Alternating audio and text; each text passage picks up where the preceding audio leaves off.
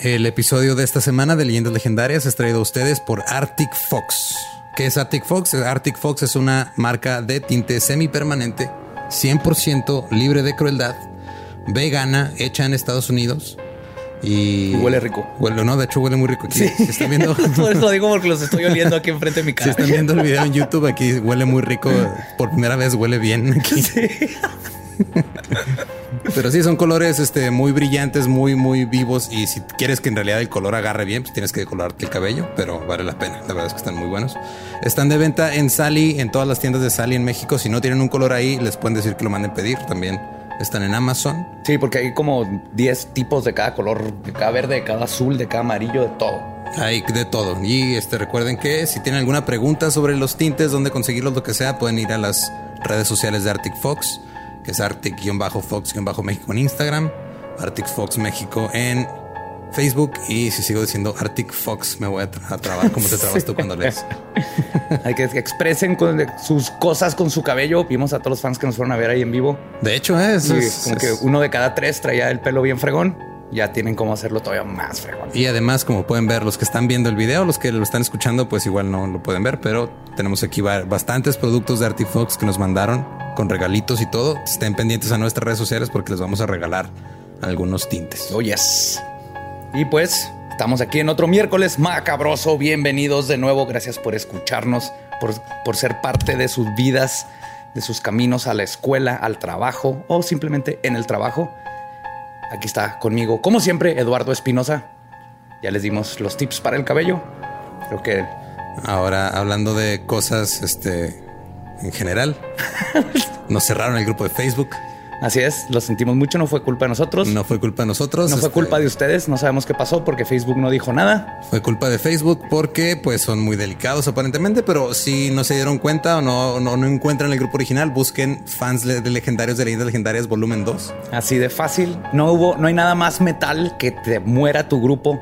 Así que no, está, no estuvo tan mal. Ya regresamos de volada y ya vamos otra vez como a la mitad de los miembros que estaban. Los que falten porque creen que desapareció, métanse por favor porque extraño sus memes. Sí, tampoco los bloqueamos. No, no, no, no fuimos nosotros, fue Facebook. Así Facebook es. anda de nena. También tenemos un aviso este jueves 19 de septiembre en el Barra Negra. Va a haber un show de stand-up producido por nosotros. Viene Alexis de Anda aquí a Ciudad Juárez. Va a estar abriendo el show José Antonio Badía. Oh, yes. Y va a estar de host Israel Adrián. Los boletos ya están a la venta en Barra Negra, en Navaja y en Boston Tibar. Se va a poner chido. Y pues, como ya es tradición con la gente que traemos a hacer eh, comedia aquí en Juárez, vamos a grabar también un episodio de Leyendas Legendarias con Alexis de Anda. Va a estar chido. Oh, sí. Muy, muy, muy chido. Pero lo que va a estar todavía más chido es el episodio que tenemos el día de hoy, que grabamos allá en la Ciudad de México. Así que espero lo disfruten.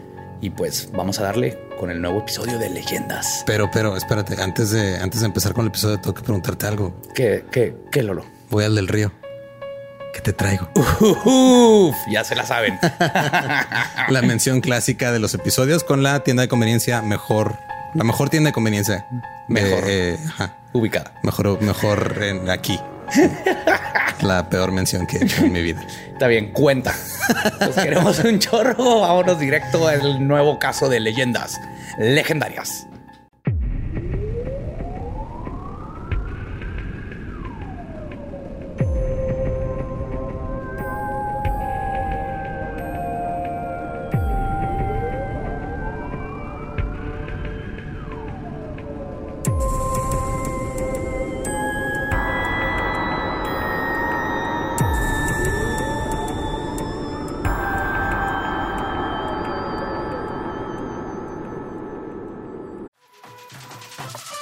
We got a bunch of fries, of course, because when you're Mickey D's, you got to get fries. Delicious. Frank wanted to stay and, and hang out in the McDonald's play place. Um, yeah, it was fun in there. It was, it I was like, man. no, that's for kids, Frank. then he what got are you doing? stuck You on the can't- slide, and we were like, Frank, we got to get back to set. We got back in time, guys. We got back in time. Oh yeah. McDonald's. Everyone has an order. Go get yours today. Ooh, ooh.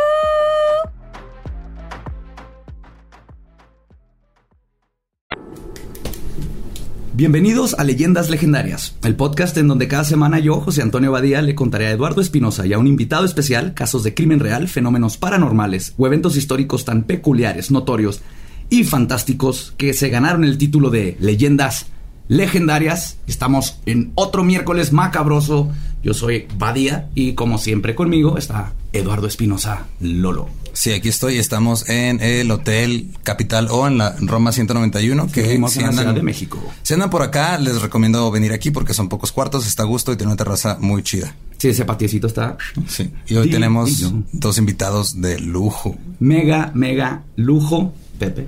Hola, amigues. Ay, perdón. Estaba bien duro. Hola, amigues. ¿Cómo están? Yo soy Pepe. Y yo soy Teo, sordo desde este momento ya. Leyendas legendarias, Pepe. Las leyendas legendarias, Pepe y Teo. ¿A qué se le ocurrió ese nombre? Está muy, muy, muy. A- Lolo. Está muy, Está muy, muy, muy fuerte. muy leyenda ¿no? legendaria. Sí. O sea, wow. Es tan redundante que es bueno. Sí, sí, Pues sí. Espero que creo que van a estar familiarizados con la historia que les voy a contar. Lo que tal vez no conozcan es la verdadera historia de lo que les voy a contar. Ok. En 1975, George y Kathy Lutz, junto a sus tres niños, se cambiaron a vivir a una casa en el 112 de la avenida Ocean en Amityville, Long Ay, no. Island. Ay, no, no, no, no, no.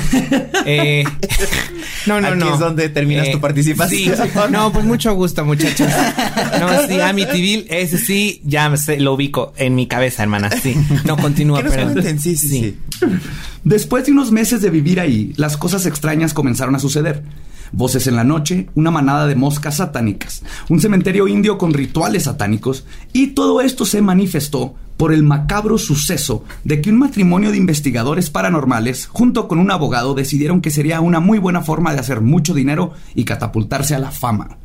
Así es, Amityville es falsa, Annabelle es falsa, el exorcismo de un hombre lobo es falso y mi corazón está roto.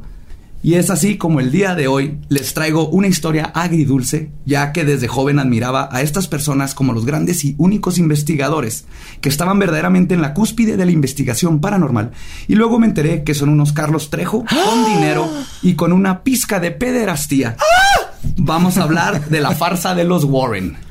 ¿Qué? Oh, sí. Amé como uno de los ingredientes es una pizca de pederastia. O sea, eso es como de. Ah, ok. Y para aderezar esta bella historia... sí, un poco de violencia intrafamiliar.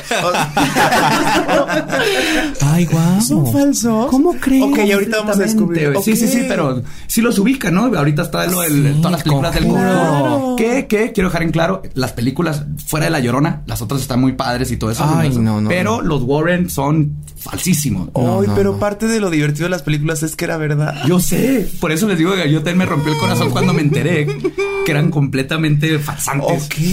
Ay, no, pero a ver, o sea, es que, o sea, es que yo sí vi, yo sí vi. Es que yo sí los conozco, dices. No, es que yo, o sea, yo sí fui a la casa de ahí en Amityville.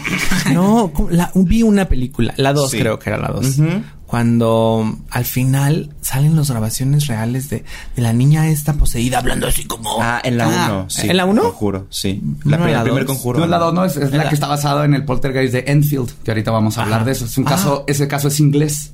Ajá, y ahorita van a ver lo que hicieron los Warren. ¿Se acuerdan cuando fue Trejo a la casa de Amityville y nomás se tomó fotos afuera y lo dijo que, que investigó? Los Warren hacen ese tipo de mamadas también.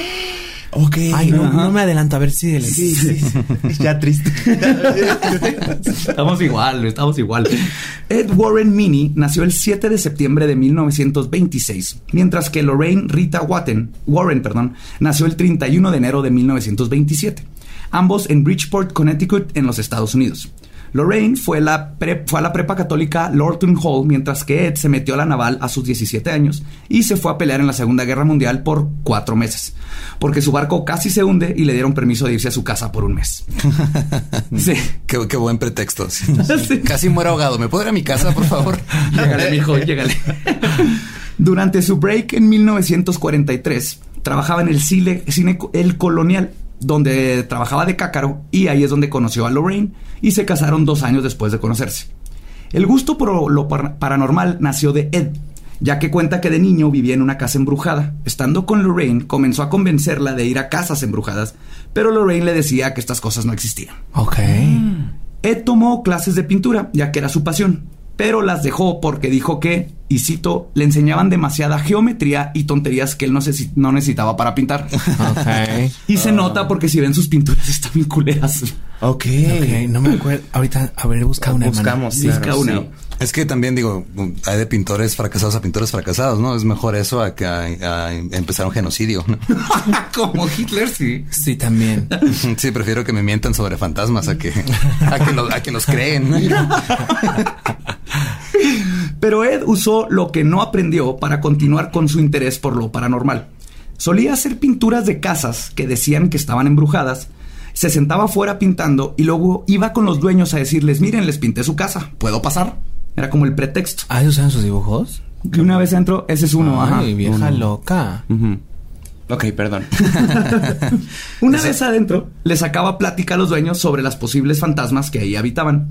Eventualmente y de la nada, Ed se convirtió en un autoproclamado demonólogo y la escéptica de Lorraine desarrolló de la nada también un don de clarividencia, convirtiéndose en una medium de trance. Bitch, what? Ves, ¡Ah! ¡Mira! ¡Uh! ah. What? Como cuando te das cuenta que Ajá, ajá. eres bueno para meter canastas, ella así, ¡ah! Me encantó como él se autoproclamó algo y la otra también dijo, ay, no me quiero quedar atrás. Mira, ya estamos casados. Mira, o pues sea, sí. ya estamos en este en la, en la locura y en la enfermedad dije.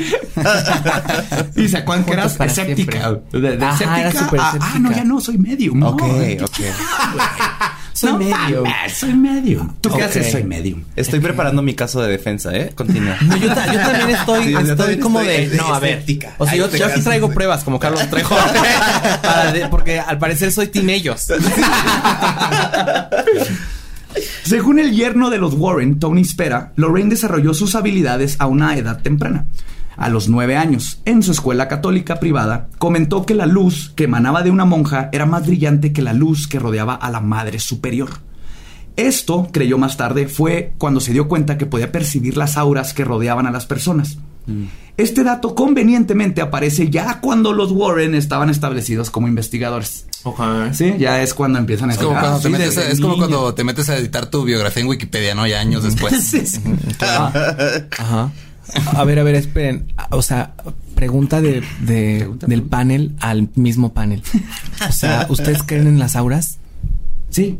Sí, yo también. Ok, muy bien. Estúpida Lorraine, estás haciéndome dudar de mí misma, pendeja. O sea, paz descanses. No, sigue viva. Ay, ¿cómo? Ah, no, acaba ya de se morir, acaba de morir. acaba. Vieja charlatana. Y es que y, y ese es mi problema con los Warren, que sí existen estas cosas, pero igual que Trejo y todos estos falsos, hacen que se vea ridículo y que la gente no investigue y que la gente no se la crea. Y cuando hay evidencia de veras de que existe algo más de lo que podemos ver, se va a la chingada por gente como ellos y por eso les tengo coraje. Ay, no. A ver, ya estoy contigo entonces. En 1952 fundan The New England Society for Psychic Research, la Sociedad para la Investigación Psíquica en Nueva Inglaterra, o NESPER por sus siglas en inglés. Y su grupo evolucionó de solamente investigar casas embrujadas a empezar a combatir fantasmas y demonios. ¿Cómo, cómo me la canción? No, eso es Batman, ¿no? No, quería decir la de los, los. Ah. Ajá, esa quería ¿A quién vas a llamar? Los Warren. Comenzando en 1965 con el caso de un fantasma de nombre Cynthia que estaba buscando a su mamá. Después de décadas de investigar, según ellos, más de 10.000 casos, Ed comenta en su página, y cito, Hemos filmado La Dama de Blanco de Easton, hemos filmado poltergeist, ataques a personas, fantasmas, y hemos tomado muchas fotos de fantasmas. No todos, no somos tan estúpidos como para pensar que, como somos católicos, somos la única religión salvada. Es que el problema que es el que tiene Irlanda el día de hoy y en muchos otros lugares. Nosotros trabajamos con todas las personas de todas las religiones. Ok. Absolutamente todo lo que menciona ahí es falso y no hay pruebas. La dama de blanco fue su asistente vestida con una sábana. Ya llegaremos a eso. Sí, jamás produjo una sola de sus evidencias de ectoplasma o fotos contundentes. Ni siquiera en su museo el día de hoy puedes encontrarlas. Y trabajaban exclusivamente con gente católica que les creyera que lo que tenía era un demonio y que la única cura era un exorcismo. Porque era la única persona que te iba a decir, sí, pásale a mi A mi casa. a Y se dejaban llevar por, por, por lo que les decían. Claro. Ay, no, señora en casita, cui- ah, no le crea a las viejas charlatanas. Que ahora, El horóscopo y la lectura de cartas. Eso sí es una Eso ciencia sí es una exacta. ciencia exacta, O sea, hermana. La, eso astro- la astrología, no se puede claro debatir. que sí, no se puede debatir. Carta astral, saca tu carta astral y hazle claro. caso todo el. Claro que sí. Los Warren fueron pioneros en el abuso del pánico satánico. ¿Lo conocen el pánico satánico? No. No. En los 80s, 90s hubo todo un movimiento, empezó en Estados Unidos y se recorrió a México, donde todo era satánico. Los pitufos eran satánicos, la Ah, música, sí, sí, la sí, música al revés claro. tenía mensajes. Sí, hasta creo que hasta Alejandra Guzmán le tocó que la acusaran de No, a. Gloria Trevi. Ah, a Gloria Trevi. Gloria Ah, Trevi. y Alejandra creo que también. Alejandra también. Sí, ajá. A por- Pokémon también le tocó. Pokémon. ajá. Pokémon. Yo me acuerdo que mi mamá no quería que yo viera Pokémon porque decía, no, es que eso es del diablo. Y ¿Y decía, cómo, cómo Sí. se llama eso? Pánico satánico. Pánico satánico. sí. Ay, qué horror. Ah, Está bien padre el nombre, es como un lugar Sí. así. Vamos a pánico satánico. Suena un antro bien chingón, ¿no? sí, Suena, sí, sí. suena. Me gusta. De hecho, a mí me tocó bien, bien este gacho porque vivíamos ahí en Juárez y yo era goth. Y dark, entonces wow. yo era de repente todo el mundo me está volteando a ver y no se acuerdan de Columbine el, el- Claro, el- el primer sí, asesinato claro, bueno masacre claro, escolar famoso. En Colorado. yo era uno de ellos o sea, en el sentido de que traía mi gabardina y el pelo largo y que está el pánico satánico sucede esto y puta madre todo el mundo estaba así de este güey yo nomás quería jugar videojuegos y, Y vestirme de negro. Ay, y leerme, y pintarme las uñas. Y luego ir con mi mamá que me compraba mi camisa.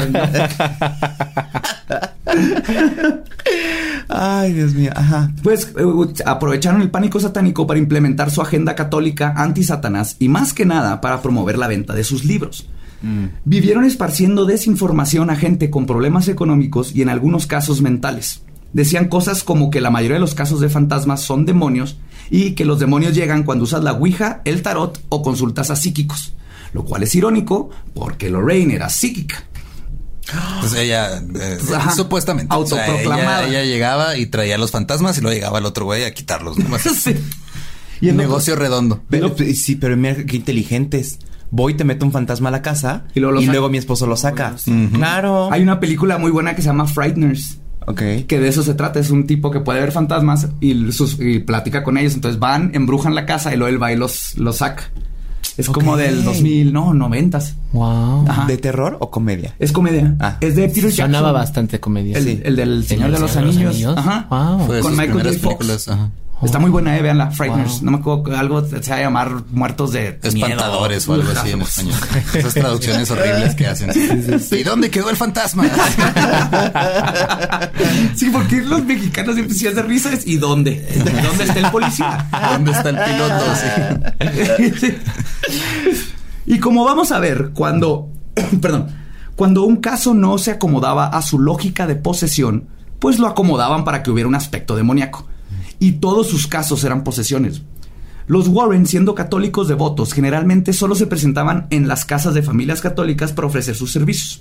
Su trabajo se basaba en una lógica a menudo improvisada y desordenada basado en su religión, combinando ideas católicas sobre demonología y lo sobrenatural con un medio de material extraído de la metafísica de la nueva era y la cultura popular. Entonces, igual que Trejo, ¿no? Que, el- que, que trae ideas así que, ah, es que trae la Biblia, pero luego trae un chamán. Y dices, "Eso- estas dos cosas no se mezclan. Pero dentro de la cultura popular dices, pues sí, yo sé que los chamanes sirven y la Biblia también, aunque Entonces, sean contrarios. Es más, es más, es más poder, poder, poder bueno. Sí, sí, es como Claro. echar este dos detergentes así, foca Y Roma. Yo creo, y Roma, yo creo que limpian mejor, ¿no? Pensaría. Ah, de cuenta lo mismo. Así, wow. En pocas palabras, trejeaban estos vatos. Y aquí es donde voy a hablar de sus casos más importantes, los cuales los catapultaron a la fama y a la lana. Porque entre libros y ahora las películas del universo de Pero, The Conjuring ¿esto en qué año fue? O sea, todo esto... empezó desde como- los ochentas y eh, Noventas, culminó ahorita, Con, ahorita. con las películas. Ok, ok, ok. En teoría, o sea, lo que sí, ellos nunca cobraban por su trabajo, Ok. pero hicieron billones, especialmente ya Sí, con las entre películas. ellos llegaban a las casas, no cobraban por lo que hacían, pero luego contaban las historias en un libro y vendían el libro Ajá. o vendían los derechos para las películas, vendían todo eso. y sacaban millones La aprovechándose playera, las la familias. taza, la Sí, pluma. Claro. Hermana, venden la muñeca de Anabel. Sí, Tú la has visto. La, la Sí. teníamos ahí en el set de Pepe y Teo. ¿La de la película? Ah, la de la película, sí, sí. Porque saben que el original era una. Ajá, Sí, una sí. Mi hermana tenía una. Ay, no, y era pues, horrible. Verla así miedo. viéndome. Ajá. Sí, claro. Ay, Dios mío. Ajá. ¿Es la que tenía ojos de botón? De botón. Sí. Ah. Y una nariz así, un triangulito rojo. Ah, Sí, sí, que, sí, sí. que está fea porque está mal hecha. Sí, yo. sí, o sí. sea, no está fea porque sea creepy, sino Parece que está- hizo una gitana y luego te la dio. Ah, Y ahí, la viene, y ahí viene el- y de acuerdo a los Warren, ahí Ah, viene el- el demonio. Porque el los, demonio los de- gitanos son satánicos, claro. obviamente, porque no son católicos. Claro. Eh, perdón. Entre ellos estaban las películas del universo de Conjuring. El apellido Warren se ha convertido en sinónimo de expertos en fantasmas y demonios, y en sus casos, en una prueba de que en el mundo espantan. Y sí espantan, pero se van a dar cuenta que no en los casos de los Warren. Ahora, cañitas. Ahora que me dicen de cañita. Mira, El Cañitas, caso puedes, verídico. puedes, este, consultar el episodio 17 con Richie O'Farrill. Este, Y ahí hablan de ese, lo voy a ver. lo voy a Hablamos ver. de cañitas, Porque a mí me hicieron leer el libro en la primaria. ¿eh? A todos. Sí, es algo- ustedes nadie, nadie sabe cómo la SEP permitió. ¿De verdad? Sí, no. No, hombre, qué horror. ¿Se los hicieron leer? Sí, hermana. ¿Por? ¿A ti no? No, yo lo leí Bendita porque... sea la escuela porque privada. yo soy tocó- Carlos Ajá, Trejo. sí. que yo admiro a Carlos Trejo, así, a ver, niños, en español van a leer El Quijote y el caso Cañitas. Ah, sí. Y háganme un reporte. Sí, horrible. Ay, era muy fuerte para niños, ¿no? No, ni me Había no lo leí, fuerte. ahí les va, lo tuve que leer dos veces porque la primera vez que lo leí lo subrayé y luego se me olvidó grabarlo con lo subrayado. Cuando estaba investigando, entonces lo tuve que volver a leer y es, es imposible, está mal escrito. Ah, sí, Faltas sí. de ortografía, son puros clichés. Es horrible. Escuchen el episodio, eso es horrible. no, lo voy a ver, lo voy a ver, lo voy a ver. Es que solo he visto el de Gloria Trevi, ya les dije. El primer caso que los catapultó a la fama fue el de Annabelle, la muñeca diabólica. En 1970, Donna, una enfermera de 28 años, recibió la muñeca Raggedy Ann como regalo de cumpleaños de su madre. Puso la muñeca de trapo en su cama y durante varias semanas ella y su compañera de cuarto, Angie, comenzaron a notar que la muñeca cambiaba de posición. A veces la encontraban con las piernas cruzadas o la muñeca que dejaron sentada parecía acostada de lado. La enfermera y su compañera de cuarto comenzaron a encontrar mensajes escritos en papel de pergamino en el piso que decían cosas como ayúdame o ayuda a Lu. La caligrafía parecía ser de una niña pequeña. Lo más misterioso, dicen ellas, es que no tenían papel de pergamino en la casa. Que era lógico porque no vivían en Egipto en el año 3500 antes de Cristo, ¿verdad? Pero bueno, esa es la historia. Claro, claro. Una noche, Donna llegó a la casa y descubrió que la muñeca se había movido nuevamente. Esta vez la había dejado en la sala y ahora estaba en el comedor. Donna había descubierto que esto era algo típico de la muñeca. Pero en esta ocasión, Donna sintió que algo no estaba bien. Ok. Algo había cambiado. Ok. Una sensación de miedo le invadió cuando inspeccionó la muñeca y vio que lo que parecían ser gotas de sangre en el dorso y las manos y en el pecho. Esta fue la gota que derramó el vaso y Donna y Angie deciden que es hora de buscar un asesoramiento de expertos. Contactaron a medium y tuvieron una sesión espiritista. Y es así como descubren el espíritu de Annabel Higgins, quien era una niña que vivía en esa propiedad antes de que construyeran los depas. Tenía siete años y su cuerpo sin vida fue encontrado en los terrenos donde ahora estaban construidos los depas. Mismas discrepancias de Trejo, porque lo que dije es como está escrito, o sea, vivía en la propiedad o, o lo mataron en el terreno. No Ah, importa, o sea, vivía, no en un terreno ¿no? baldío y luego... Ajá. Luego hicieron los y te lo explican en la misma frase, ¿no? Ah, Pero son esas cosas que no captas al principio y lo dices, "What?". Ok, ok. El espíritu de Annabel le dijo a la medium que se sentía consolada y a gusto con Donna y Angie y quería quedarse con ellas y ser amada. Oh. Sintiendo compasión por Annabel y Donna, este, por Annabel, le dijeron, le dieron permiso de inhibir la muñeca.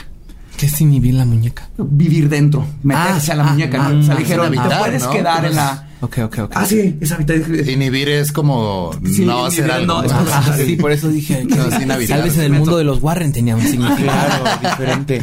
También inventan palabras. Oigan, si me ven llorar es porque de todos modos me da miedo lo que dices. Pero no, entonces, sí estaba llorando. Sin embargo, pronto descubrirían que Annabel no era lo que parecía ser. Ay. La actividad comenzó a escalar al punto donde la muñeca comenzó a aparecerse en diferentes habitaciones y en un punto comenzó a chorrear lo que parecía ser más sangre. Un día el amigo de ellas, Lou, que ya les había advertido que esa muñeca era maligna y que deberían de deshacerse de ellas, estaba durmiendo una siesta en el depa. Abrió los ojos, pero no se podía mover. O sea, se le subió el muerto. Ah, sí. Pero no había un muerto. Miró alrededor de la habitación y hacia sus pies vio a Annabel. La muñeca comenzó a deslizarse lentamente por su pierna, se movió sobre su pecho y luego se detuvo. En cuestión de segundos la muñeca lo estaba estrangulando. ¡Ay! No sé cómo, porque no tiene pulgares esa muñeca. güey. No sé si se acuerdan, tiene muñoncitos. No tiene músculos, no tiene nada. Pero lo estaba estrangulando. A ver, es una Vieja, estrangulación. fija, tal vez le echó el ojo a la garganta y ya por eso.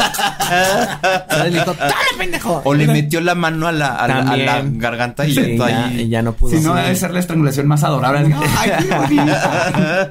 Ay, mira, lo está matando. Quédate quieto dos semanas. Dos semanas, Lauro. Lu cuenta que estaba paralizado y sin aliento y que al No, a ver, pausa. Volviendo a lo de Anabel, o sea, yo me acuerdo que yo vi muchas novelas en las que mataban gente con poniéndose así de que la almohada, entonces ella prácticamente era una almohadita. Ah, bueno, Entonces, sí, ¿sabes? O sea, de que Ah, ella misma se cara. sentó en su cara. Ajá, así Sí. como de que. también lo otro. Qué manera tan sexy de Es lo matar que a claro. Hermana, Enciéntate en mi siéntate en mi cara. y ahí, ajá, sí, sí, sí. Perdón. Lu se despertó a la mañana siguiente creyendo que todo había sido un sueño. Ok. Otro día, mientras Lu inspeccionaba a la muñeca, sintió una presencia detrás de él. Cuando se volteó, algo invisible le arañó el pecho, causándole heridas que parecían haber hecho por siete garras. Tres verticales y cuatro horizontales. O sea, un hashtag. hashtag demonio Claro. estuvo aquí. Las cuales desaparecieron por completo a los dos días. Con esto, Donna decidió que algo no estaba bien de nuevo y decidió hablar a un sacerdote de nombre Hagen, quien dijo que el caso era demasiado para él y por lo tanto tenía que comunicarse con autoridades más altas en la iglesia. Así que llamó al padre Cook, quien inmediatamente llamó a los Warren por alguna razón. Los investigadores inmediatamente dedujeron que la muñeca estaba habitada no por un espíritu humano, sino por un demonio haciéndose pasar por una niña de 7 años. Ah. Porque según la ley de la cuarta vertical, los espíritus solo pueden poseer personas, pero no objetos inanimados. Eh, ¿Cuál es hola. la ley de la cuarta vertical? Sí. Eh, ¿me Es- puede decir las leyes de la. Es como otra forma de decir pendejada. Ah, no existe la ley de la cuarta vertical. Ah, son estas leyes, son estas lógicas que se sacan estos investigadores paranormales Es que para inventarse ¿Cuál es la cosas. tercera vertical? Y la segunda la horizontal. y la No, no, primera. no quieres saber de la sexta. La quinta diagonal. Eso es peligroso. La dia- no, la diagonal ya ni la digas. No, No, hombre, no, no. no. No, hombre. Vamos a tener que el- censurar esa parte. Alguien dijo la diagonal. No, no, no. Pues según ellos, los espíritus no pueden, de personas no pueden poseer objetos inanimados, pero los demonios sí. El demonio quería poseer a alguien de la casa y en dos semanas más lo hubiera logrado y entonces le pidieron al padre Cook que hiciera un exorcismo. Algo que tengo que explicar aquí, los exorcismos los manejan como cualquier chingadera. Para que, le- un- para que sea un exorcismo de veras, tiene que la iglesia en Roma aprobar. Y hay un sacerdote especializado en exorcismos, por lo general hay uno en cada ciudad, especialmente ciudades grandes. Mames, Sí, neta. sí, sí, De sí, hecho, sí. no sé si sabían, pero Querétaro es la capital del exorcismo. en todo el ¿Qué? Tienen una iglesia nomás para exorcismos. No mames. Ajá. Wow. Pero para hacer uno tienes que el, el sacerdote. Con razón no estamos vendiendo bien en esa pinche ciudad. chingada. Todos exorcizados. Creen que somos todos demonios, mana. A ver, y luego. Entonces el sacerdote tiene que sacar muchas pruebas, tiene que llevar a la persona con un psicólogo, tiene que hacer todo hasta O sea, hay establecer todo un protocolo, un dices. protocolo que establece que no son problemas este, mentales, que todo que todo apunta a que es una posesión y entonces se manda a Roma, Roma lo aprueba y entonces ya le dice al exorcista Que tienes está- permiso. Claro, que está difícil porque, o sea, lo, o sea, que, que, que no sea una enfermedad mental, porque las enfermedades mentales así como esquizofrenia y paranoia, así las otras que son muy, muy intensas, que son ya eh, hablar con, hablar con alguien que no está en el cuarto, o sea, parece como que estás hablando con un exacto, fantasma, pero yo- en realidad es una enfermedad mental. Y por eso ellos le- tienen que buscar pruebas más allá. Literalmente tienen que haber este objetos que se muevan solos, Ah. que empiece a hablar idiomas que no conoce. Amo que sepa tanto. Sí, El, proceso burocrático es bien complicado. O sea, yo, mira, si se me mete un demonio, no busquen eso. ¿Cuánto Máteme, tiempo va a ser? máteme de una vez, máteme de una vez. Ya, ¿para qué Ya, necesitamos ahí el proceso? entiérreme la, Sí. la cruz de plata o, o las balas de plata. Es hombre lobo, pero Ah. Pero a lo mejor Yo creí que ibas a decir, esa es Priscila y sus balas de plata. Perdón. pero a- a- Es que imagínate estar poseído y luego aparte tener que firmar papeleo que chinga, ¿no? Qué hueva. Sí, sí, sí. Ay, me o- una copia de tu INE. O darles las pruebas así como de, a ver, mueve un libro. No puedo ahorita. Estoy bien Es cansada. que solo es como en la noche, señora. No, pues es que no sale. Tiene que salir a la hora que, a la hora que yo te pida. Pues contentos que ya todo estaba bien, decidieron llevarse a la muñeca a su casa después del exorcismo. Los Warren. En el camino del carro, el carro comenzó a manejarse solo y acelerar cuando llegaban a curvas peligrosas. Ed agarró su agua bendita y se la aventó a la muñeca. Otra cosa, al parecer los cazafantasmas cargan con frascos de agua bendita para todos lados. Que bueno, es fácil. Además, llegas a la pileta, le agarras. Le das la- una pregunta, si, si le echas, si tengo un frasco con poquita agua bendita y le echo más, ¿se diluye la bendición? Eh, ¿O eh, se bendice esa, todo? Esa es pregunta de aquel lado. Ah, a ver. Es como la homeopatía, ¿no? La homeopatía es pregunta de acá. Si nos están mandando las preguntas es para de aquel lado es ca- catolicismo y de este lado es budismo y homeopatía. ok, muy bien, muy bien, muy bien. Y, y balines, decías. Las estas agujas. Es acupuntura. Acupuntura, acupuntura acupuntura, sí. ¿Te preguntaron algo, hermana? ah, que no, el agua bendita, no, es que es, es, es cosa de fe. Tú, sh- no, no, no, no digas esas cosas. Pues según los Warren, ya en la casa la muñeca levitó varias veces y luego comenzó a moverse entre los cuartos. Un día el sacerdote exorcista Jason Bradford vio a Annabel y le dijo, y cito, solo eres una muñeca, Annabel, no me puedes hacer daño ni a nadie. Cuando se fue a la casa, sus frenos fallaron en una intersección y casi se mata en un choque. Es entonces que Ed decidió construir una caja y llenarla de cosas que parecen mágicas y católicas. Tiene una carta del tarot del diablo, que no sé qué chingo está haciendo ahí, no sirve nada. Es, es lo, es que es lo que dices, que junta un buen de cosas. Que parecen Como para que digas, ay, parecen wow, no, magia. sí, él viene, mira, trae, viene Claro. armado. Sí, y luego viene lo armado. forró con hojas de Biblia y todo. Entonces, visualmente y por, o sea, por tu cultura dices, ah, sí, a huevos. Bueno, wow, la- qué la- funciona. las hojas de Biblia otra vez, amigas católicas. eh, son- Sí, envuélvanse, poderosas. sí, envuélvanse, sí, envuélvanse en ellas, Un dices. ratito. Sí, hay gente que las usa para hacer porros. Entonces, Es buen papel para Es porro. como papel de arroz. De ¿no? arroz. Claro, claro. Eh, Allá en, en Estados Unidos, todos los moteles y hoteles tienen una Biblia mormón. Sí, cierto. Y la gente Cierto. se las lleva para luego usarla de. Sí, sí, sí. ¿Cómo para- crees? Sí, pues Ay, no lo haga, señor, en casa. Porque se va a llevar es un demonio. libro. Es- Ah, no. También, Es el también. libro. Eh, y es un libro. Bueno, las cosas Cuídelo, que no han visto esos moteles en los Estados Unidos. Sí, hermano. también. Una vez tú y yo fuimos a uno justamente y vimos una Biblia, ¿no? Estoy loca. Mm, no, no había. Buscamos y no había. No, sí había. Yo una vez saqué una. En Las Vegas. Sí, Ay. cierto. En los hoteles de Las Vegas. Yo no fui Es que a no, fue, fue- fui con, fui con mi familia. ahí con- Sí, llegas, llegas del casino ya sin dinero y te pones a rezar. A tienes que- sí. Te llenas de papel de la Biblia. Pues según los Warren, ya en esta casa, Annabel no le podría hacer daño a nadie más. Pero cuentan que un día llegó un joven y fue al museo con su novia y se estaban riendo de la muñeca. Cuando se fueron a su casa, el novio perdió el control de la moto y se mató. La novia sobrevivió. Fuera de la muñeca y los Warren, no existe prueba alguno de todo lo que les acabo de contar. Nada. Ni los sacerdotes, eh, los, lo de uno que sí usaron su nombre negó todo. El que, el de la moto, quién sabe dónde está. Las dueñas de Annabelle, quién sabe quiénes fueron. Absolutamente todo esto, nada más los Warren lo contaron. ok.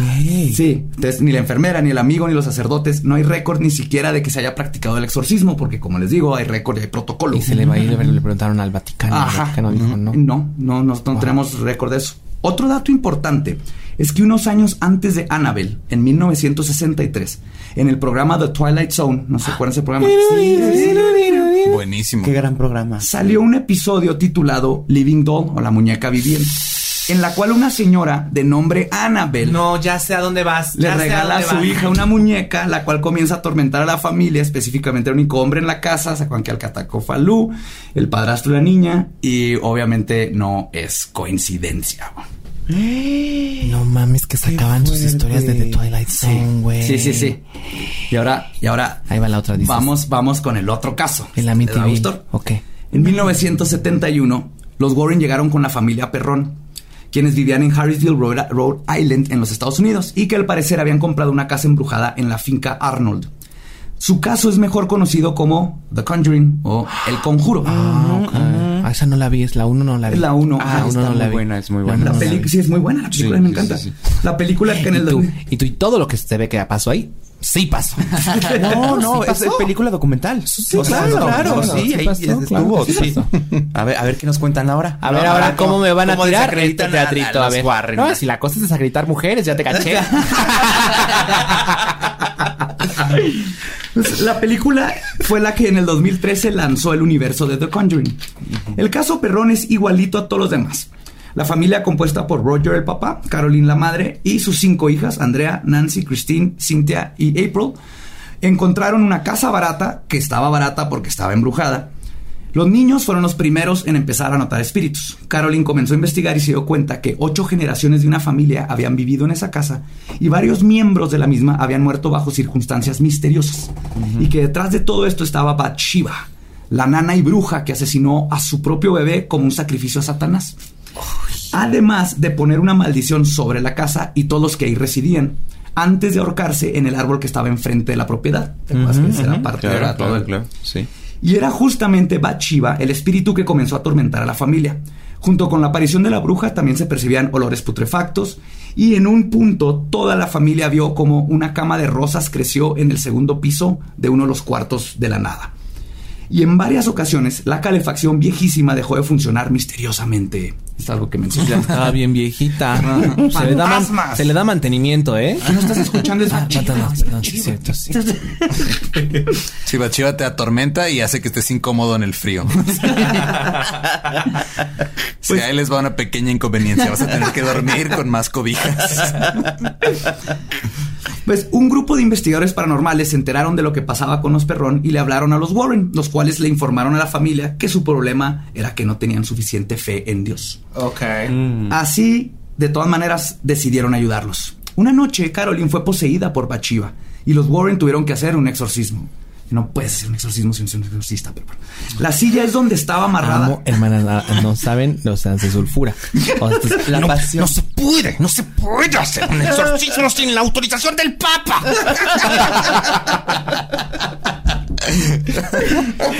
A ver, continúa. Dicen que la silla en donde estaba amarrada Caroline flotó del suelo y ella comenzó a hablar en lenguas. Roger, molesto con los Warren porque hicieron que las cosas se empeoraran, los corrió de la casa. Y no fue hasta 1980 que lograron venderla y se fueron a vivir a Georgia. El problema es que muchos expertos, incluyendo el historiador James Rubio, buscaron los récords históricos y resulta que para empezar, Bathsheba jamás trabajó en la propiedad Old Arnold Estate, que es donde vivían los perrón. Bathsheba tampoco se suicidó. Murió el 25 de mayo de 1885 de una embolia. Tuvo un funeral católico. El reverendo A. H. Granger dio su eulogía y todos los periódicos publicaron su obituario. Algo no común que suceda para una bruja que sacrificó a sus hijos al demonio, ¿no? Sí, Bathsheba murió eh, Es que lo- pacíficamente, Claro. eh, no dejó hijos. Lo que es, es que si el nombre sí la, estaba bien. Está raro. mucho. Y ahí les va algo. ¿Cómo se escribe? A ver. Bat, Bat, TH, SH, Eva. Bathsheba. Y lo que es lo que es importante es que ahí está su tumba de Bathsheba. Entonces, obviamente, los. Warren hicieron algo de investigación y vieron que el nombre estaba chingón y les quedó claro. perfecto para todo. Y de hecho, la bruja que sacrificó a sus hijos a Satanás dejó en su, en su testamento dinero para su hijo y la propiedad se la dejó a su nieto cuando cumpliera 21 para que siguiera estudiando. Oh, Entonces, esto les era parece bien una buena la señora, sí, Bathsheba. la Bathsheba era toda madre. Y aquí Claro. en la película y en los libros la, la satanizaron literalmente. ¿Sabes por qué? Por el nombre. Porque así son las, las personas blancas, así son. Así son. No, ese nombre, ese nombre parece de bruja. Sí, ¿no? Seguro era hindú la señora. Era o mulata. O mulata, sí, no. Uy, Como no. la persona más pálida en esta mesa, me disculpo por, Por todo lo que por hemos todo hecho. lo que hemos hecho. no, no quieres entrar en detalles con mi amiga. Mira, tú.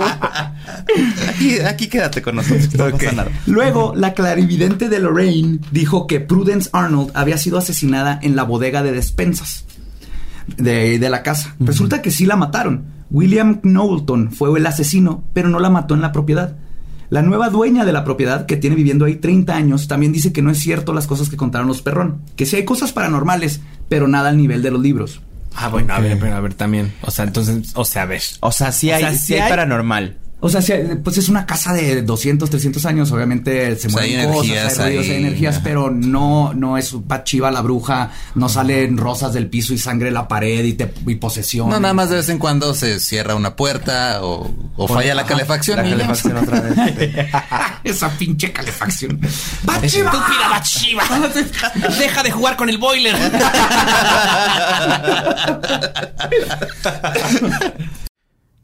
Hey, ¿qué tal? Soy Lolo de Leyendas Legendarias y les quiero dejar un pequeño adelanto de nuestro nuevo podcast Estás escuchando El Dollop, parte de All Things Comedy Network. Este es un podcast de historia americana en el que cada semana yo, Eduardo Espinosa, le contaré un suceso histórico americano a mi amigo José Antonio Badía, que no tiene idea de qué se va a... Ok, lo bueno es que el tema. No, lo bueno es que nada más te trabas cuando lees, ¿verdad? Sí, O sea, sí, sí. No, no cuando voy a decir una línea que he dicho ya como cuatro o cinco veces.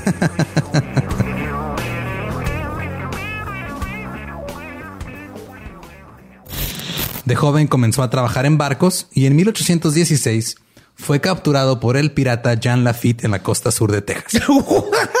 Güey, ese será mi sueño. güey. Ok, top uno, que me secuestren este, extraterrestres. Número dos, tiene que ser que me secuestren piratas. güey. Estén pendientes y suscríbanse a El Dollop. Y ahora sí llegamos a quizás el caso más famoso y controversial de los Warren, la casa de Amityville. Ah, ok. El 13 de noviembre de 1974, en un pequeño pueblo de Amityville, Nueva York, Ronald DeFeo irrumpió en el bar de Harry y gritó que sus padres habían sido asesinados a tiros. La policía descubrió los cuerpos de seis miembros de la familia DeFeo, el padre, la madre y cuatro de los cinco niños. DeFeo fueron encontrados boca abajo con un disparo en la parte posterior de sus cabezas. Ronald afirmó que no estaba en casa durante los asesinatos y que solo había descubierto los cuerpos de sus padres antes de llegar al bar de Harry. Después de que los policías buscaron en la casa y encontraron una caja de armas para un rifle Marlin calibre 35 en la, en la habitación de Ronald, DeFeo confesó. En el juicio, DeFeo primero dijo que era inocente por causas de que voces le dijeron que matara a su familia. Aunado a esto estaba una cosa misteriosa en el caso, que esto sí está raro. ¿Cómo puede una persona que actúa sola quitarle la vida a seis miembros de la familia en la oscuridad de la noche y que nadie haya escuchado los disparos? Todos se veían que los mató dormidos. Eso sí está raro. Ok. Y además de todo, esto sucedió a las 3 de la mañana. La Que hora la hora del de demonio, claro. ¿Esa es la hora de la bruja? Sí, porque se supone que a Jesús lo. Sí, el, el lo problema es cuando a las tres el, de la tarde. el problema es cuando hay cambio de horario. Ahí sí se recorre. Es cuando llega, la, llega Bachiva y lo, güey, cambio de horario. Oh, perdón. Ah, no, no, perdón, perdón. Eh, entonces, ¿Me adelanté o me atrasé? O sea, tenía que haber llegado antes porque el camión. Bueno, en una hora pago el boiler. pues. Pero a ver qué dijiste. que, que, pero dijiste decía algo que a las 12, la bruja de la hora de la bruja. Ah, eh, se supone que Jesús lo matan a las 3 de la tarde. Que no sé cómo chingón ni reloj había, pero bueno. Entonces, lo contrario, la hora del demonio sería la, el- Las tres de la mañana. Mm. Ajá. Sí tenían relojes en aquel entonces, oigan. De que no, que no- que no- que no les tiren el mito de Jesús. Era un casio, era un casio divino. De hecho, usaron la, usaban la, usaron de esos que ponías como un, un palo en la tierra y luego miras la sombra, ¿no? Ajá, Incluso ajá, la, misma sí. cruz fue el reloj ese día. El Fue su mito mismo de reloj. Cristo, su mismo reloj. Y se Cristo acuerdan, todo, sí. y se acuerdan muy bien porque justo cuando se murió Ah, es la hora de la comida. Claro, se pudieron ir a comer. claro, claro. Y por eso todo el mundo se acuerda. Paganos. Después de un largo juicio, Ronald DeFeo fue declarado culpable de los atroces asesinatos a su familia. Fue sentenciado a seis cadenas perpetuas consecutivas. Existen muchas teorías de qué pudo haber sucedido esa noche de noviembre, desde un plan entre DeFeo y su hermana mayor, hasta que sí habían voces que lo ayudaron a matar a su familia. Pero este es un caso para otro día. Lo que nos importa es la llegada de la familia Lutz a la casa 112 de la avenida Ocean en Long Island, Nueva York, que es donde empieza Amityville. El 18 de diciembre de 1975, la familia Lutz se mudó, se mudó a la casa Otra vez. que era de los. Mudió. Es la segunda vez en que en un episodio dice mudió en vez de mudó. Es que soy más bonita. Sí, Se es murió, muy- se murió. Cambiaron de residencia, cambiaron. Llegaron a su nueva a su casa. nueva casa, que era do- donde pasaron los asesinatos de Feo.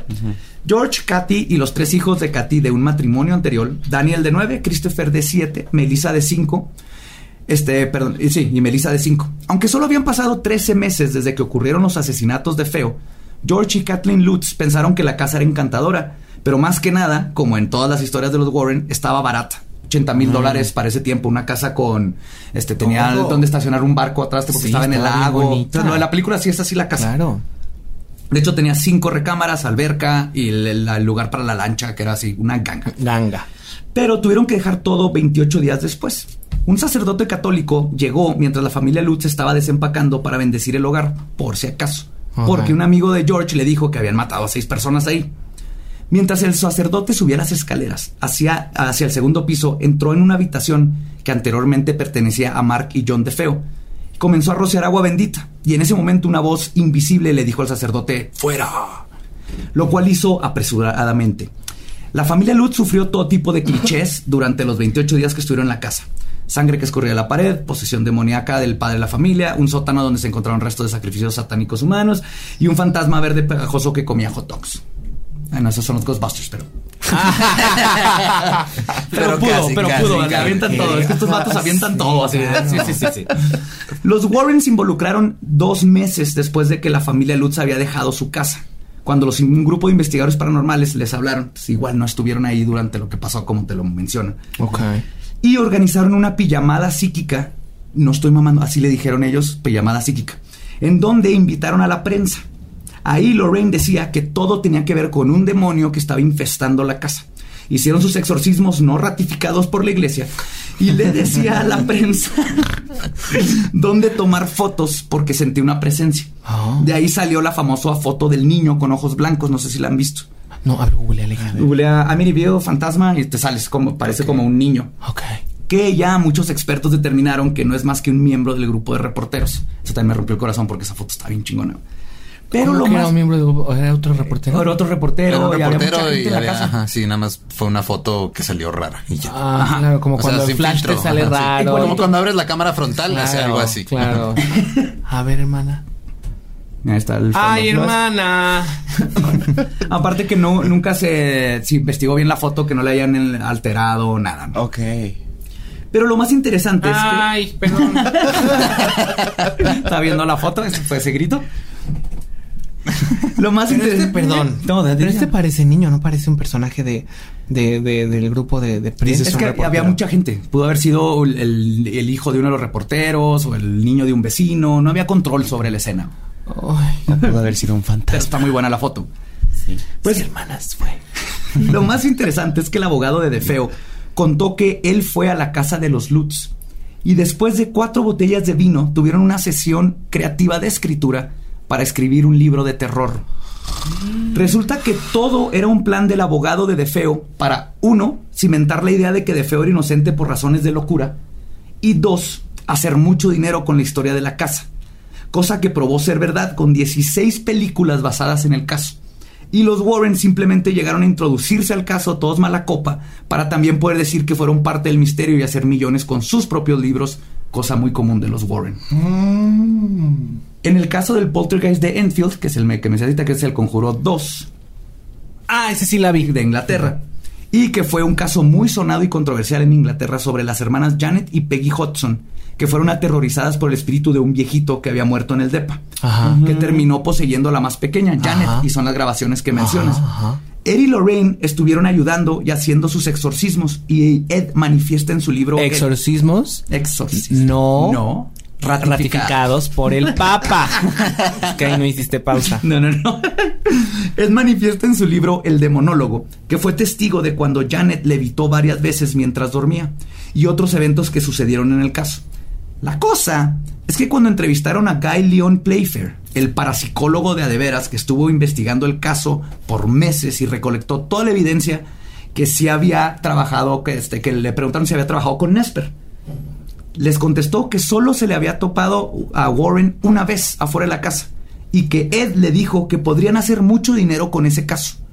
A lo que Guy le contestó, y cito, pues eso es todo lo que necesito saber de usted. Y se fue.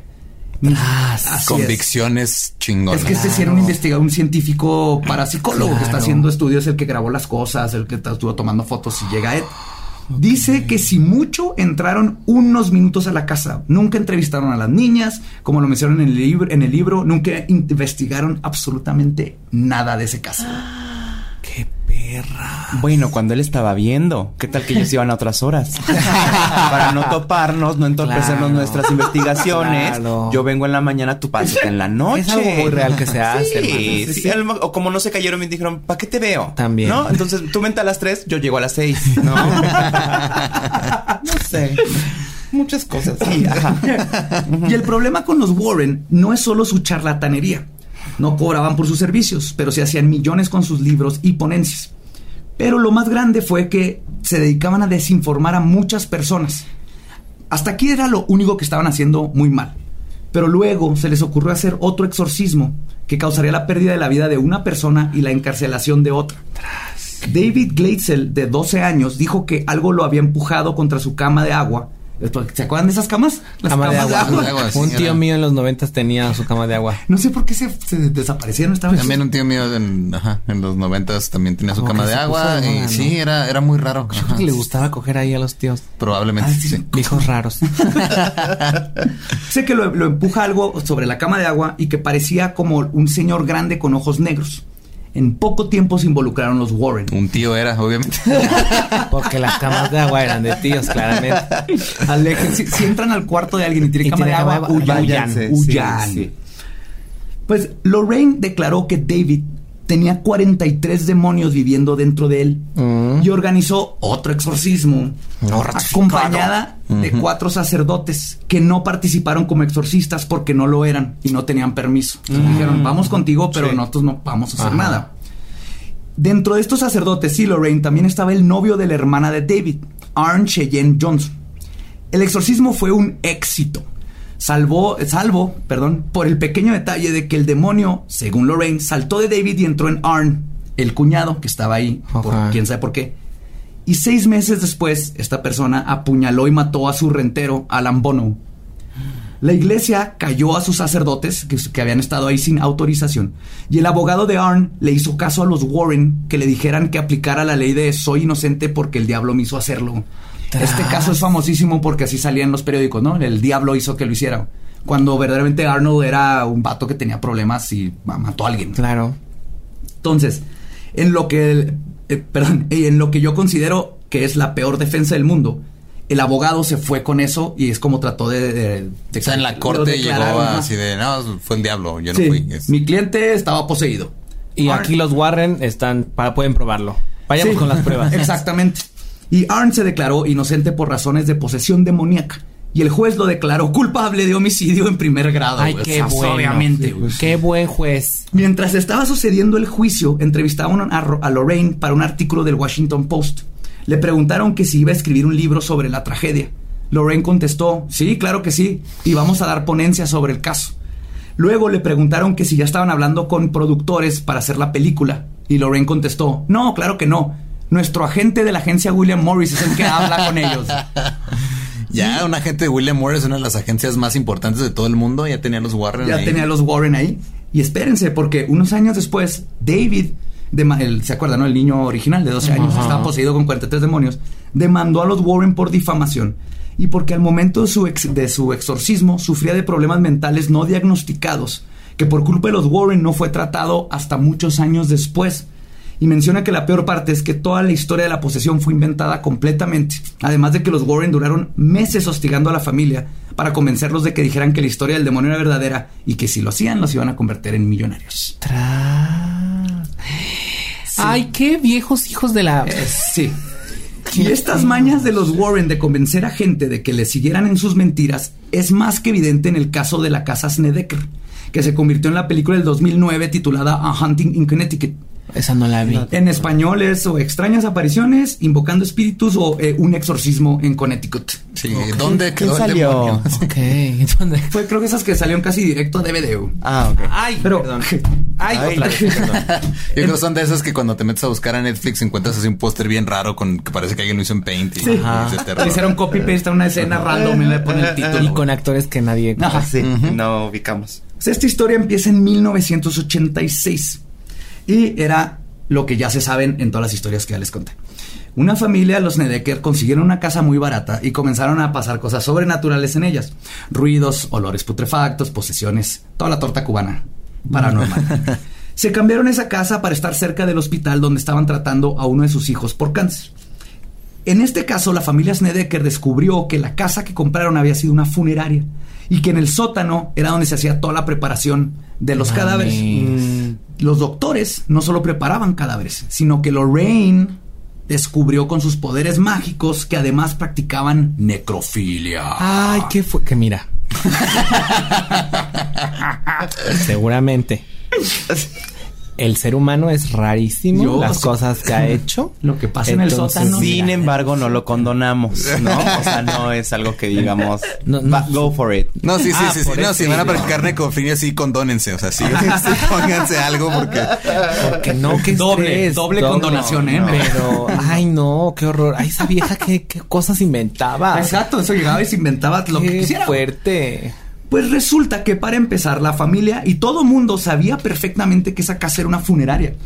Y los Warren se involucraron cuando los Nedeker, que tenían problemas grandes de adicción y estaban por ser desalojados después de deber meses de renta, contactaron a los Warren y después de platicar con ellos, Eddie Lorraine mandaron al reconocido autor de libros de terror Ray Garton a entrevistar a la familia. Después de hablar con ellos, Ray les comentó a los Warren que nada tenía sentido, que las historias que contaba la familia no, no, no, este, ¿cómo se- iban una en contra de la otra y que básicamente le- les dijo, esta familia, y cito, están locas. A lo que Ed le contestó, y cito, todas las personas con las que trabajamos están locas, por eso vienen con nosotros. Usa lo que puedas y lo demás, invéntalo. Tú escribes libros de terror, ¿no? Sí. El descaro, tonto. Ya ni siquiera él les inventaba las historias. Ya no, tú hazlo, güey. Tú hazlo. Ya.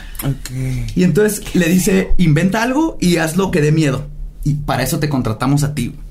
Y aparte de eso, resulta que la madre de familia, Carmen, vivía de hacer tranzas con la lotería vendiendo boletos falsos. El hijo con cáncer, que veía a los espíritus, tenía un severo problema con drogas. Que de hecho dejó de verlos cuando se fue de casa y comenzaron a darle medicina para un trastorno psicológico que le diagnosticaron después. Esta señora cómo interrumpía el trabajo psiquiátrico que las personas necesitaban, ¿eh? Claro, vas con Sí. estas personas con necesidad y tú te vas directo a que son demonios y, el- Por supuesto. y, y los jodes, estás jodiendo Claro. familias aunque no les cobres. Claro. Creo que es peor. Por Sí. supuesto. Que también eran otros tiempos, ¿eh? O sea, la gente también hace unos 40 años, pues no se trataba tanto mucho. Sí, lo de la salud mental todavía Ajá, es, La salud mental este, era, era complicada. O sea, No, y aparte, estoy diciendo que esté bien, lo nada trataban más. con el electrochoque, hermano. Ajá, ajá. O O, te metían luego, luego al manicomio y ya no Sí, salías de Oye. Sí, oye, ¿no? no hay, no hay como alguna historia de que haya habido un gay que también ella dijo, ay, porque eso era una enfermedad antes. Sí, no, según los Warren, Ven. no, pero no sí. le estés buscando siempre, no siempre hay historias de gays. Qué bárbaro. Estamos en otro podcast, amiga. Es de terror. Y además de todo, no hay evidencia absoluta de que el, el niño haya tenido cáncer en algún punto. Aparte. Ok. O sea, le inventas el cáncer y le jodes el tratamiento psiquiátrico. güey. Ajá. Pero el mejor caso y quizás el menos conocido fue la vez que los Warren valientemente exorcizaron a un hombre poseído por un hombre lobo. ¿Cómo, cómo te posee un hombre lobo para Wow. empezar? Sí, él, él no Sí, era sí, hombre sí. lobo, estaba poseído por, un, hombre, lobo. Así es, un hombre lobo poseído por De un ese hombre lobo. aún no ha habido película. No, No. No, pero porque, la, porque la premisa en sí es ridícula. Hasta Mira, la misma Coming soon. eh, o sea, James Wan. Hollywood no así, tiene, no tiene, no tiene límites. Cuando se les acaben los libros Sí. se van a ir por eso. Con James Franco como el hombre lobo, porque hace de todo James Franco. y Justin Bieber de El espíritu del hombre lobo.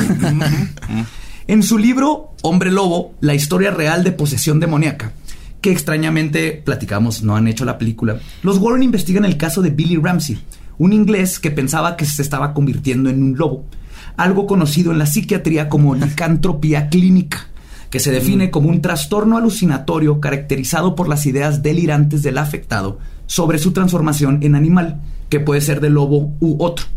Entonces, ha sido definido también como un síntoma alucinatorio relacionado con el trastorno de identidad. Ok. Sí, Ok, o es ok. otra persona con Otro problemas tema con un mentales. problema mental. Se trata de una manifestación rara, aunque muy llamativa, que se encuentra principalmente asociada con los cuadros psiquiátricos del trastorno afectivo y en la esquizofrenia. Una interpretación psicodinámica de este tipo de delirio lo relaciona con el intento de proyectar en la figura animal los propios afectos reprimidos, especialmente aquellos de contenido agresivo o sexual. Por eso es como alguien muy reprimido empieza, ah, me siento como lobo porque el, el lobo representa Claro. la furia y, el- y la libertad y todo esto, ¿no? Pues sigue siendo un trastorno psicológico. Sí, sí, sí. ¿Sabemos si él era peludo? no viene en tu, No, en tus- hay unas fotos, pues está como peloncillo y ni se sabe si son de de veras ni. Mm. En otras palabras, los Warren, quienes se involucraron en el caso después de andar en una gira promocional en Inglaterra, Diagnosticaron a un hombre con un trastorno psicológico con posesión de un hombre lobo y le recetaron su dosis de exorcismo. A él le va, como debe ser. Y este caso está muy bien documentado en su libro, con el pequeño detalle de que se les olvidó poner una sola evidencia de absolutamente cualquier cosa del caso. Nada, no hay fotos, no hay nombres, los nombres no los no, no encuentran las O sea, personas. este sí ya, ya era ficción. Ajá. Pero los otros no. Este, se Este fue su primer sí. libro de ficción. Este ya fue su primer libro de ficción, es lo que no dice ahí. Los Warren han acumulado más de 1.2 billones de dólares, nada más de las películas del universo del conjuro. Tristemente para ellos, Ed falleció el 23 de agosto del 2006 y Lorraine el 20 de abril de 2019. Heredando su imperio de charlatanería católica, su museo de terror lleno de decoraciones de Halloween y varios libros de calabozos y dragones a su hija Judy y su esposo Tony Spera, porque en su museo de cosas embrujadas tienen libros de calabozos y dragones.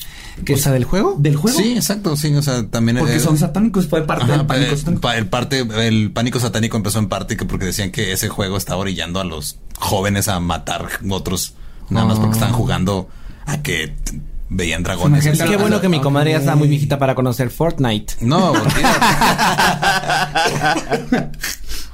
Pues al final de cuentas, después de escuchar lo que les platiqué, habrán dos tipos de personas en este mundo.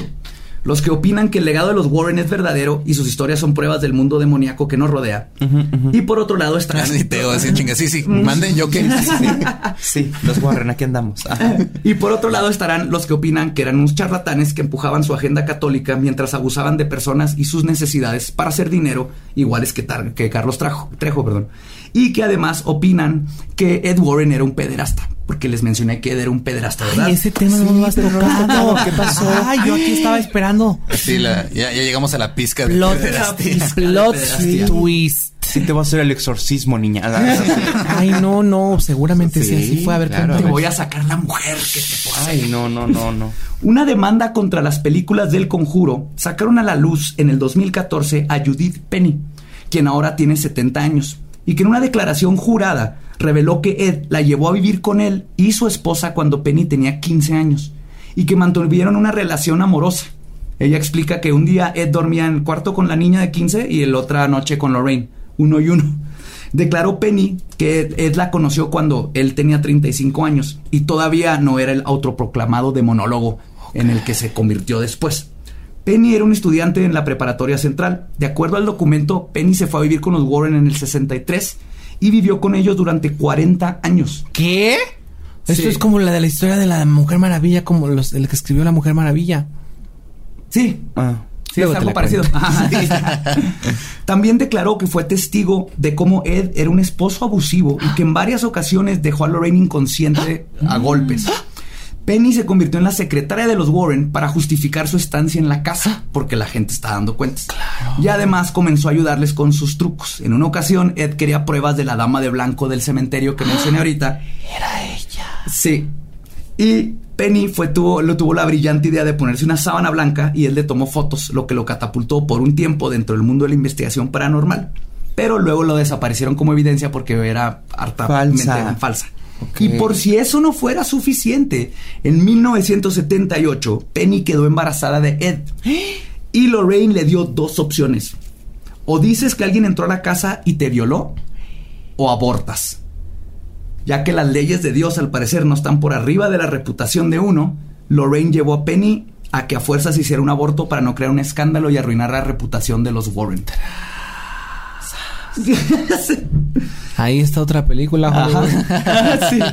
Y la hija de los Warren y su esposo los defiende diciendo que solo era un asistente y que solo la dejó quedarse en la casa para ayudarle porque Penny no tenía dónde ir. Que podría ser, pero que, perdón, sí.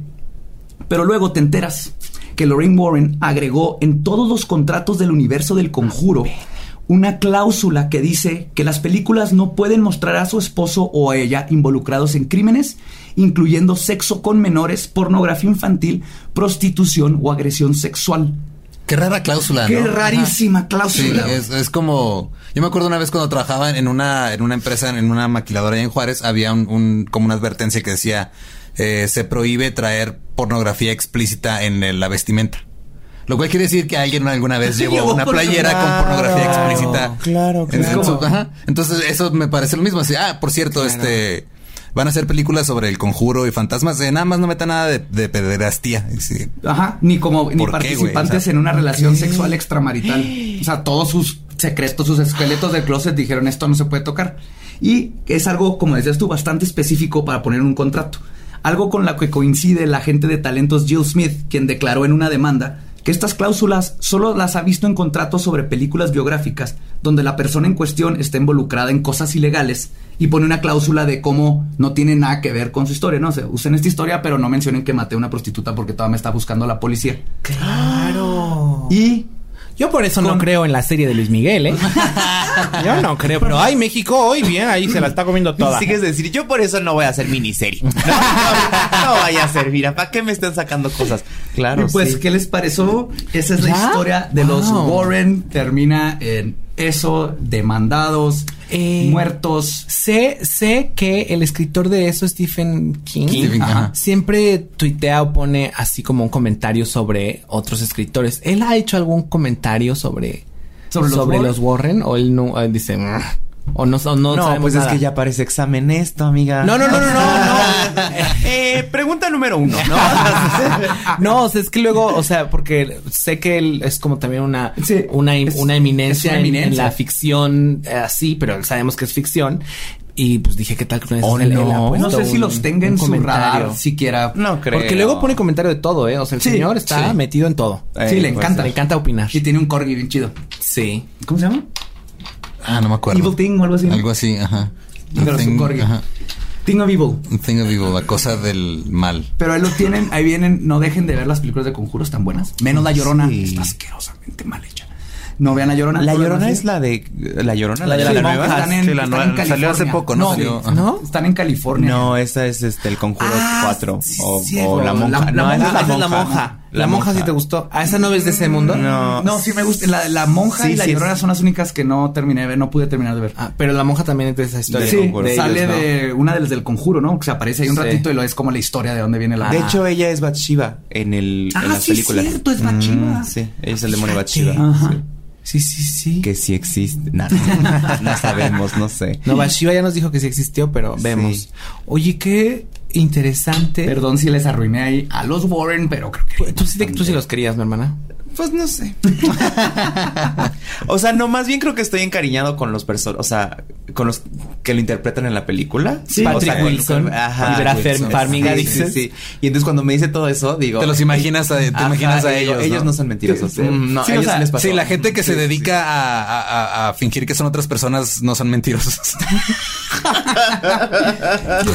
Pero es que sí es un shock porque en la película sí que el amor nos mantiene y en realidad era un- una bofetada en la cara a Lorraine la desmaya y se va con su niña de 15 años que tiene en la casa. Y ¿no? eso está bien fuerte. Ajá, entonces vamos a quedarnos con la pareja de las películas. Sí, Pero sepan que es una ilusión. Y ahora tú que, que te gustan mucho estas cosas, o sea, ellos, o sea, sí, porque dices que a partir de esas historias que ellos inventaban, Ajá. como que hubo muchas películas que también otros de ahí agarraron, como Sí, a sí. través de, de esta, de estas cosas que ellos se inventaban también.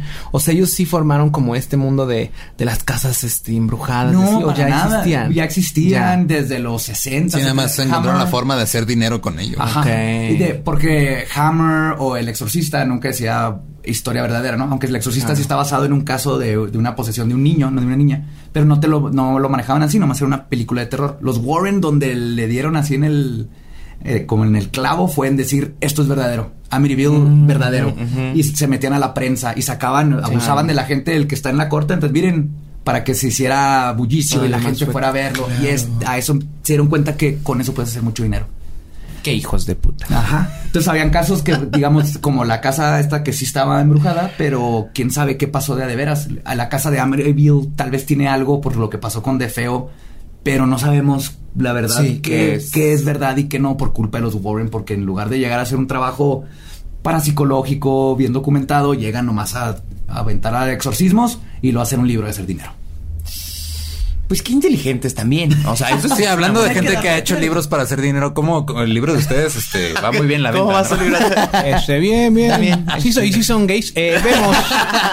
vemos, este. La mentira eh, mejor vemos. guardada del mundo, ¿no? Pepe y heterosexuales, casados, con hijos, ¿no?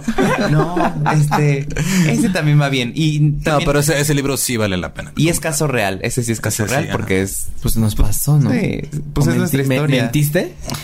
vieja charlatana. No vaya a ser que quieran hacer un capítulo de nosotros. No, claro que no. No, pero Y- y- tenemos y no que sé. hacer todavía más leyendas legendarias. Sí podrían. Pasas todo el caso ya. Luego te paso todo el caso.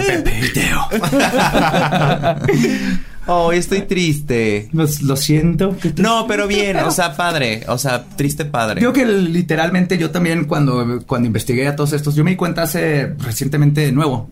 Y cuando me di cuenta también dije, no, no, Amelie Video, yo Sí. crecí con Amelie Video, de veras, Amelie la foto y- Claro. y, el conjuro y no, pero prefiero saber que todo esto es falso y luego saber lo que sí es de a de veras y Para ir a encontrar las pues respuestas. no la dejo de creer, Claro. nomás ya sé que esto no es... ¿Te has encontrado con otras situaciones así? Sí, sí, yo he tenido varias experiencias y todo. Ok. O sea. Luego- luego les platico. O sea, que de terror. De fantasmas y, Ay, qué y miedo. cosas así. Son más sutiles que lo que, Sí, que claro. lo que te no hay sangre en las paredes. ¿Qué es eso? Qué. No, Antes de despedirnos y todo eso, denos sus proyectos, redes, todo. Hermana, vas. Eh, sí, en redes sociales nos encuentran como arroba Pepe y Teo en todos lados. Usted se puede ir a YouTube también a buscar Pepe y Teo, ahí vamos a andar. Y eh, pues tenemos la gira ahorita que viene. eh, viene esto- fuerte. Ah, no es esto-. Es que la radio. Esto no es stand-up, o sí. A- Vemos. A, partir del 13 de septiembre empezamos en Toluca y de ahí usted ya puede entrar a pepeiteo.com.mx para ver qué otras fechas, lugares y comprar sus boletos. Y tienen eh, lo que yo considero que es la mejor cuenta de Instagram en todo el mundo, la del Instagram de Pepe y Teo. Ay, es ¿en hermoso, es- es- está buenísimo. Ay, está, lo veo y es de, ¿cómo? ¿Qué, qué es esto? Pues sí, es como, como Ajá, está. se la robamos a Ariana Grande la idea. Todo es Ariana Grande. Digo, de una vez para que apuntes en el caso, Pepe. También. El fraude de su El fraude de Instagram. su Instagram. es verdad. Sí, Muchas gracias, mucho gusto Muchas gracias por, conocerlos. por aceptar la invitación. Sí, espero que se hayan pasado divertido. Nos Sí. vamos a todo dar aprendiendo de fantasmas y exorcismos. Acuérdense, el exorcismo tiene que estar ratificado por el Papa, si no, no cuenta. Súper, eso me lo llevo ya. O sea, me Sí, siento ¿eh? como que, güey, súper, ya sé algo. Ahora, bien hay casos útil. de emergencia donde no puede llegar la ratificación del Papa. Pues el demonio va a salir y trae-. Sí, pero de todos modos sí. no, no mandas a un güey Dices, X y te sí, manda- dices, mandas a un lánzate a Querétaro. Porque ahí en Querétaro están todos. Porque Sí, si sí, no, sí. el demonio va a decir, a ver, eh, la ratificación no la traes, no me voy. Si no, no me voy. Mira, yo voy a esperar aquí hasta que el Papa Es que es con copia, este- ¿eh? No Con tiene el copia. sello papal. No tiene el sello papal. Me voy a quedar aquí. El sello y necesito la otra copia y dos identificaciones. Por favor, si no, yo me quedo en este cuerpo. y un chamán. ¿verdad? Y un chamán. Por si acaso. Pues, este fue nuestro podcast. Ha terminado. Se pueden ir a pistear. Palabra de Belzebub. Los queremos mucho y nos escuchamos y vemos el próximo miércoles en Leyendas Legendarias. Bye. Chao.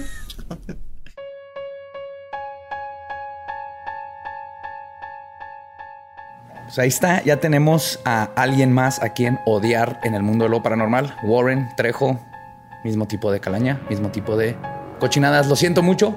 Las películas, pues. hay Digo, las películas buenas. siguen, algunas siguen siendo buenas, pero pues ya sabemos que es completamente fantasía. Sí, sí te cambia poquito estar viéndolos así todos amorosos y así, la sabes que ni de pedo y todas las historias, pero las películas las pueden seguir disfrutando, nomás olvídense la parte de de veras. Y pues llegamos a nuestra parte favorita, donde nosotros les expresamos nuestro amor a todos los que nos escuchan y ven, dándoles saludos. Y yo quiero empezar por mandarle, no un saludo, quiero mandarle un respeto al podcast de Duques y Campesinos de Carlos Vallarta, Jonas Fierro y Coco Celis. Los amamos a Les ustedes. mandamos un respeto. un respeto tote.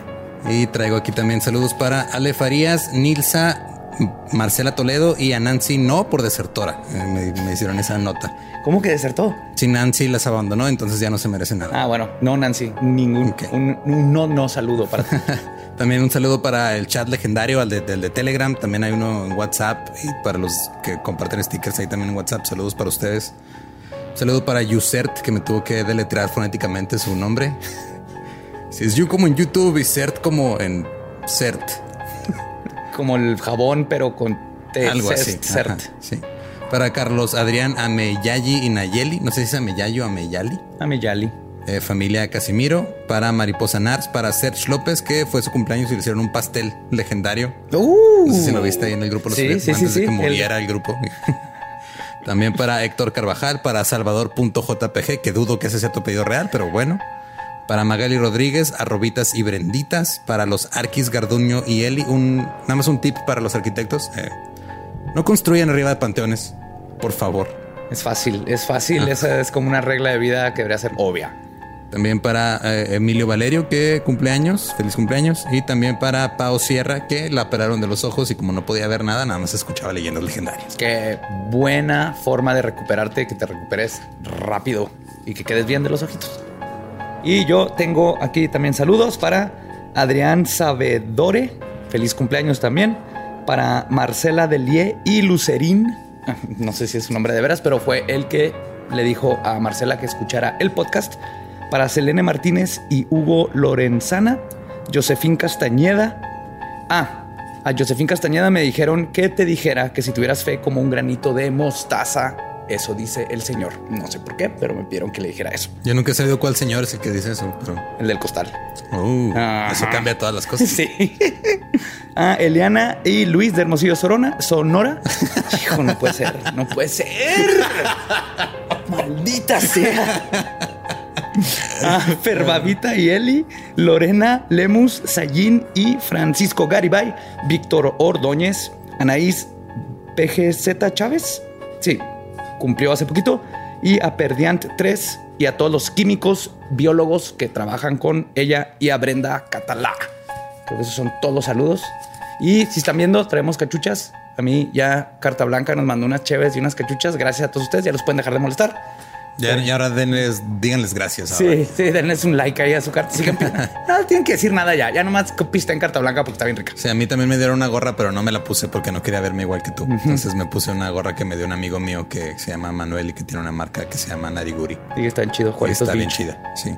Sí, también este, recuerden, nunca, nunca decimos esto, pero eh, suscríbanse, Sí, pícanle suscribirse, la campanita eh, denle follow en Spotify, síganos en redes sociales. y califíquenos cuando puedan. Pónganos Apple cinco estrellitas y todo eso. Ajá, siempre se nos olvida decir esto. Se nos olvidan, pero es parte que nos ayuda muchísimo cuando que hagan eso. Especialmente eso de calificar y suscribirse y campanitas y todo. Y pues muchas gracias otra vez por acompañarnos en este bonito miércoles. Así es, los queremos un chorro, manténganse embrujados y curiosos y nos vemos y escuchamos el próximo miércoles en Legendarias.